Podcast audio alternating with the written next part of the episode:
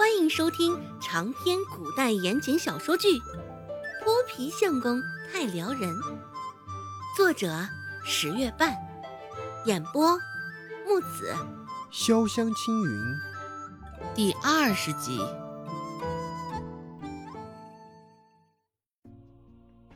没怎么离开过立山村，对于顾寒生的了解。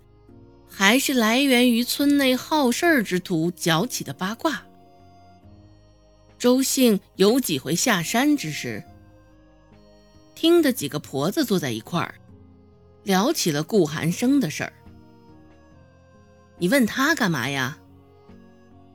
想到之前听说过顾寒生犯过的事儿，周姓心里不禁唏嘘。周姓蹙着眉。半是担忧，半是困惑的模样。小的今天周芷上集市去了，思索着，莫不是在集市上遭遇了顾寒生？想到这儿，周兴几口问道：“你该不会是遇到顾寒生了吧？我跟你说啊，以后遇见顾寒生，你就给我绕着走。”看着周姓那般焦急慌乱的模样，周芷摆摆手回道：“没有没有，大姐你放心吧。不过顾寒生很有名吗？可不是，顾寒生可是我们这儿出了名的小霸王，下毒坊、闹酒馆、打伤犯，这些恶事儿他全做的。”想到顾寒生做过的那些事儿，周姓的眉头不仅蹙得更深了几分。周芷面色不动，眼里的兴趣却是更加浓厚。仿若想到了什么，周芷扬着一张脸，继续问道：“嗯，那大家都怕他吗？”周姓点点头：“那当然了，他可是小霸王。”谁都不想撞见他，唯恐被他遇到。你听姐的话啊，碰得顾寒生，你最好给我绕道走，你千万要小心些。周姓的声音微有些粗粝，其中还带着淡淡的鼻音。此时这般开口，倒好像是老母亲对周芷的谆谆教诲一般。周芷低垂着脑袋，脸上的神色也看不大清。过了良久，这才闷闷的嗯了一声，算是作为对周姓那番训诫的回应，也没有再在周姓面前提起顾寒生三个字。周芷甚是安分地拾着山上的柴禾，柴火大多是嶙峋怪异之状。硬是不可挤压，占用的地方颇大，而且没法摆放整齐，不似猪草，柔软可以搓圆捏扁。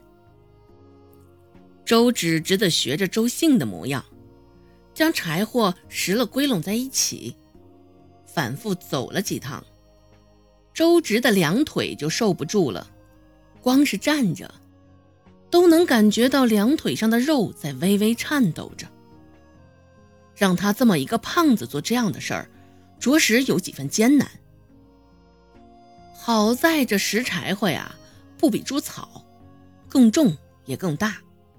拾了没多久，见已堆了不少，两人便也没再继续捡下去。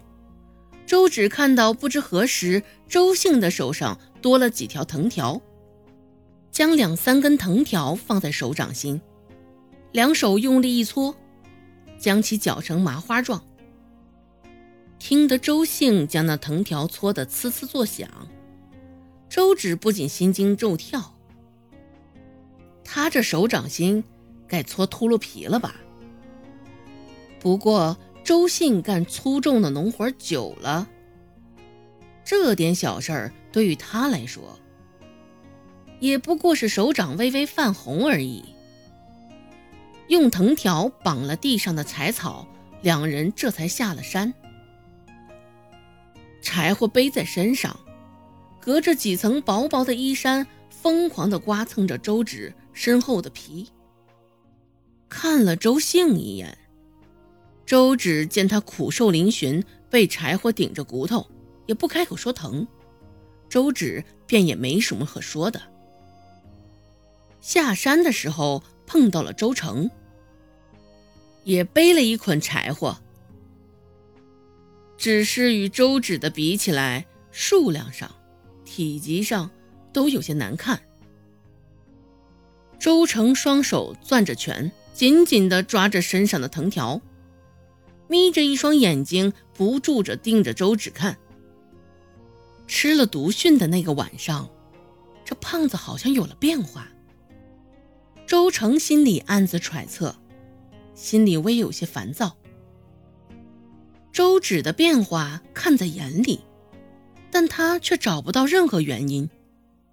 下山的路走了一段，快要临近村户时，就听到一阵喧闹声，其中还夹杂着不小的哭声。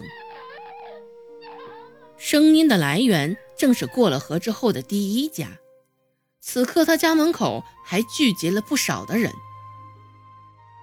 哎呀，这真是作孽呀！看样子啊，这刘家是要绝后了。哎呀，你你这话别让刘家两口子听到了。现在他们这般这般惨，指不定啥事都得干呢。哎呀，我这也是凭着良心讲实话而已。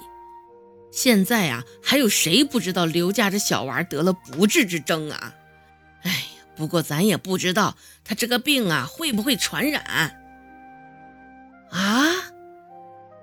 那话一说，一群惊恐的作鸟兽散，与那些老婆子隔着还有十几步的距离，周芷就听到他们的声音。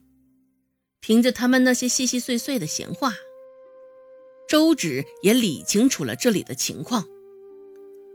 恐怕刚刚听到的哭声。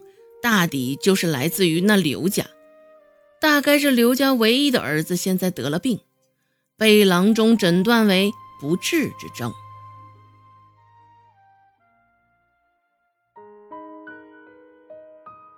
本集播讲完毕，感谢您的收听，感兴趣别忘了加个关注，我在下集等你哦。